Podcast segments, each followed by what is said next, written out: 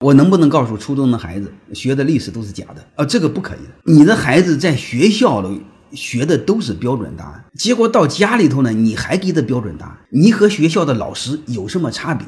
你天天还骂老师不是东西，你再给孩子灌输标准答案，你不都是和老师一路货色，不是个东东吗？你既然讨厌给标准答案，你的任务是让孩子学会思考，学会质疑，这是你要做的。不要给答案，给答案只是另外一种洗脑。而且你的孩子超过十来岁的话，他认知固化的话，他不但不认同，他还会更加逆反。所以我想说，教育的本质是质疑，教育的本质就是让孩子知道谁在胡说八道，谁在胡扯淡。人生没有答案，人生只有质疑和思考。